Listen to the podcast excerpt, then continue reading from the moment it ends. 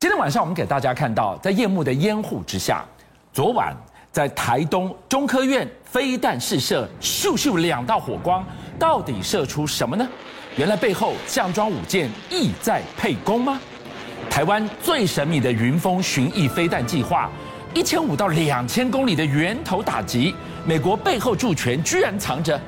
一箭双雕之计啊！好，因为最近啊，那我们看到美国的国会其实动作非常多啊，他呢又发布了一个三五百三十九页的一个战略报告。是，那这个战略报告呢，其实是由美国的，包括含经济啊，还有包含安全啦、啊，然后等等啊，对于哈目前美中之间的这样一个战略态势做全面的一个啊那个检视，而且呢，它是由国会议员、参众议员啊联合哈组成的。那它呢这次啊里面啊用了一整个章节，标题就是台海威则的危险时期啊，大陆啊这个军力啊跟台之那个湾之间啊这个呃开。开战的这个决策，他做这样一个分析，他认为现在中国大陆其实已经具备了初始清台的这样一个能力哦。什么叫初始清台？也就是说，今天如果万一哈，因为不管是内部或外部的问题，大陆的这个国家领导决定要以武力统一台湾啊，作为这样一个政策选项的话，这个时候中国大陆已经有能力做到。为什么呢？因为你可以看到中国大陆近年来，它包含这个它的海军，还有它的这个两栖部队，然后以及它的空军，基本上其实在西太平洋地区啊，已经可以形成一个对美国战略威慑或是反介入的这样一个能力了。孝玮，今天晚上我们看到了这个将近五百四十页的战略报告。如果我们把它看成是一个最赤裸的对台海的一个警告，那也丝毫不为过。但没有想到，就在这一份报告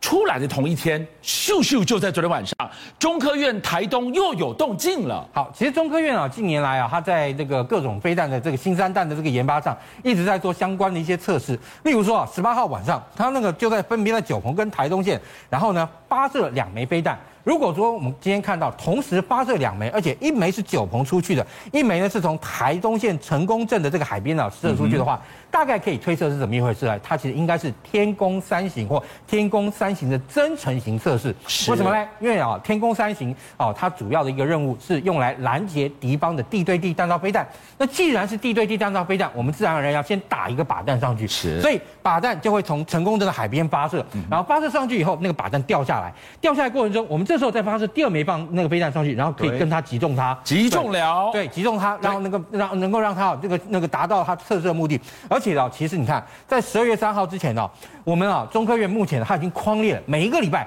它都框列了一个所谓的叫火炮射击。什么叫火炮射击？因为只是把这个大炮然后乒乒乓乓吗？不是哦，它啊。所那个申请的这个高度啊，从大概两万五千英尺，一路一路一路上去到无限高都有。也就是说，它今天进行的这种，如果是防空的这样一个射击的话，它有包含这个中中低空的这个防空飞弹啊，可能是自制的这种捷羚啊这一类的点防空武器，到高空的甚至于高高度的弹道飞弹拦截的飞弹都有可能。孝玮今天跟我们讲到的就是从现在开始哦，非常忙碌的台东飞弹试射中科院到十二月三号之前，那我们讲到了。近年来，ING 正在进行最神秘的几个飞弹计划，我们今天为大家整理出来，熊二一还有云峰飞弹计划这两项飞弹计划隐藏着美国的技术，而美国技术的背后居然。项庄舞剑，意在沛公啊！其实这个东西，也就是啊，美国它可能对于关键零组件，它会释放一些啊关键零组件，让我们台湾能够成功的开发这个武器。以台湾的这个位置来说，其实啊，你看，因为既然你呃那能够如果说发射两千公里这种中程飞弹的这样一个距离的话，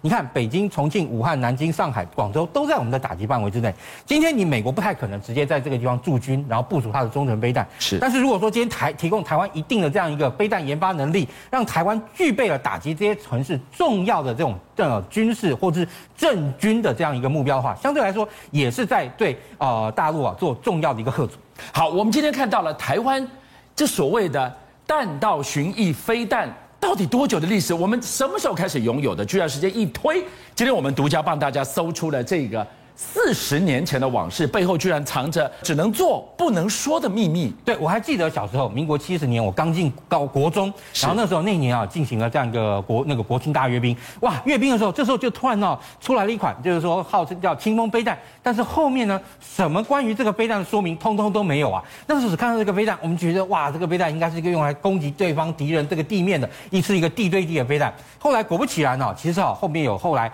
传出越来越多的一些资料啊，显示出。当年我们在开发这个清风飞弹的时候，它的确是一个地对地的一个战术飞弹。那当然，当时的这个战术飞弹来讲啊，它当时希望它能够射的这个距离哈，大概其实一开始听说是要打三百公里远，但是后来呢，因为你看打三百公里远，我们当时中华民国这个技术来讲，我们这个飞弹射出去。因为你知道吗？这个飞弹射出去能不能够好朝向目标前进，要关系到什么？导航系统。对，这导航系统啊，你当时来说啊，最普遍上国际通用的就是用惯性导航。惯性导航其实哈，它的原理就是今天啊，我算出两个点之后呢，然后我出去，然后我出去抛物线设计哈，抛物线设计，然后呢，而且要能够让你维持在这个抛物线上。是，当然远了会有误差，但是当时来说，因为我们的要求，我们的目标就是在台海当面，所以大概差不多三百公里左右。所以当时啊，哦，希望它的误差值啊，如果丢那个打出去的话，大概一百五十公尺左右之内。是，这样其其实一颗飞弹炸下去，包含它的弹身，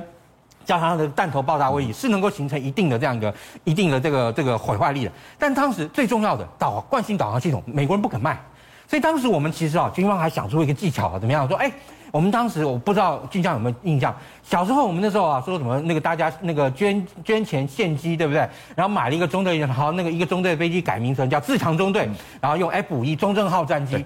当时你知道吗？我们好买的这些啊，希望能够为那个清风飞弹装的这个惯性导航系统，哦，我们在给那个美国的 F 五一啊，这个呃自强中队战机的选项上，我们就把这个惯性导航选上去了。但是你知道吗？这个惯性导航啊，它本身是一个比较高阶的惯性导航，所以它需要热机的时间比较长。所以后来这个 F 五一啊拿拿去以后装了，知道？你今天买这个东西，我跟你说，美国人已经知道你想干什么。美国哈三不五十就跑去嘉义基地。看看，哎，这个惯性导航还有没有装在你 F 五飞机上面啊？还有没有装在 F 五飞飞机上面啊？但是你知道，这个飞机装在 F 五飞机上面之后非常麻烦，就变成说 F 五要能够有一分钟、三分钟、五分钟的紧急起飞，它这个惯性导航温车时间超过五分钟了，变成说这个中队飞机没有办法接紧急起飞任务，哇！昏了，所以后来哈，国军啊，最后只好乖乖的再把这个导航导航惯性导航拆下来，去跟美国换适合装在 F 五上面惯性导航。所以这个清空飞弹当然就缺乏这样一个关键零组件的这个技术，没有弄成功。当然，你说我们当时的这个清空飞弹，它哈概念是什么嘞？参考来自于美国的 MGM 五二这样一个长矛飞弹。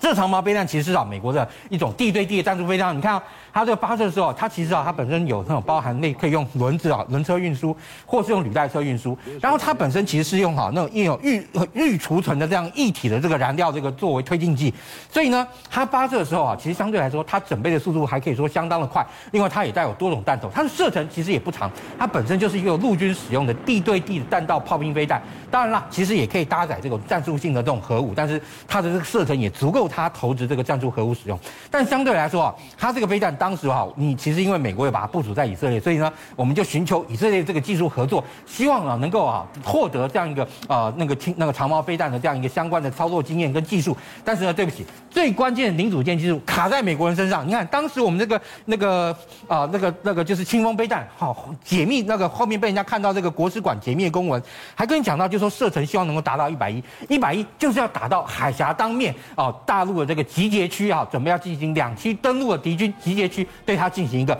呃这个攻击。四十年前的往事，现在听起来，哎，一百一十公里，耶，这个要是真做出来的话，后来历史会不会改写呢？好，我我们讲到了，这已经是反攻大陆的概念了。对，但现在回到了岛链防卫的现实，美国呢做一件事情，他居然正在进行老基福利的大计划，什么意思？把这些老飞机升级再升级，全面备战。其实啊，因为这个是美国海军的这个 AV-8B 这样的一个战机的一个升级计划。因为其实啊，大家可能不知道，AV-8B 这个飞机啊，它当然是一个英国的这个设计嘛。但是你看，也就是因为它这个飞机啊非常特别这样一个短距离起飞、垂直降落的特性，所以甚至于让这个飞机本身啊啊可以怎样呢？甚至于如果说飞机啊在飞的时候，万一你鼻轮故障了，知道它其实在陆战队上还发生过很多次。你看。像这个情况，它要降落在这个两栖攻击舰上，结果你会发现鼻轮放不下来。那鼻轮放不下来的话，那你说那要怎么办呢？哇，它前面放个。那个板凳让它降落，它放一个维护架，维护架上面放一个类似像床垫的东西。是，然后这个时候它飞进来的时候啊，那地面的导引人员就刚说啊，在前面一点，前面一点差不多了，好，你可以降落了。这个时候他就把油门一收。当然，以这个 AV 八这个飞机来讲哈，过去其实啊，国军啊说真的，我们也还真的是希望，就是说美国是不是啊有这种太族的可以卖给台湾？为什么？因为它就具备这个短距离起飞跟垂直降落，而且它最后性能提升以后呢，它这个飞机啊不但能够发射缠斗飞弹，还可以拿来干嘛？打 AIM 一二零。是，所以它具备。备了这个中程攻击的这个接战能力，再加上你看，由于它可以这样一个类似像这样电影上面这样一个悬浮哦，那个 h a r b o r 就悬停在那个地方。所以它在悬停在那个地方啊，就变成说它呢可以啊，在这个各种的奇特的这种地形呢，只要地面够硬哈，够坚固，它就可以在这样一个地面降落。对于国军来讲，我们现在最担心的问题就是我们的这个机场的跑道被对方这个攻击的时候毁坏嘛。那这时候你什么地方都可以降落的 A V 八 B，其实只要有一块非常坚固的水泥地，它就可以落下来。A V 八 B A V 八 B 的这一款飞机，我印象当中。上一次看到他风风火火什么时候？福克兰的群岛的战役。对，哇，英国跟阿根廷那一仗，他真是大出风头啊。对，因为当时我们刚刚之前也讲到，那个由于啊，当初啊那个阿根廷他自己战机不敢摆在那个福克兰岛，所以好像这款 A V 八 B，它本身其实说真的，它的这个空战性能啊，如果说真的碰到这个幻象战机的话，其实说真的不是它的对手。但是呢，它也因为啊具备短距离起飞，而且呢，它哈被那个等于说它是世界上相当早具有我们称为叫向量喷嘴这个发动机。它那个飞马发动机啊，它其实是用四个那个喷气口。那这个喷气口呢，它可以哈上下做调整，所以你可以看到它可以在空中做这这这样悬停，而且慢慢慢慢慢慢慢慢慢的降落。然后呢，也可以用非常短的距离滑跳起飞，让当时很小的这个英国航空母舰啊，可以带着这个飞机到福克兰岛。然后呢，而且再加上由于它本身啊，它的这个发动机的 power 很大，所以它在中低空作战的时候，其实呢还是可以满足一个缠斗的一个能力。所以在这个英阿福克兰大战的时候啊，其实啊，你知道吗？性能虽然说啊。整体空战性能不是极为优异的这个 AV 八，它搭配了这个响尾蛇的短程这个缠斗飞弹啊，居然在福克兰也创下了三十二比零的这样一个战绩，然后让英国皇家海军啊光荣赢得了那次战役。邀请您一起加入五七报新闻会员，跟俊相一起挖真相。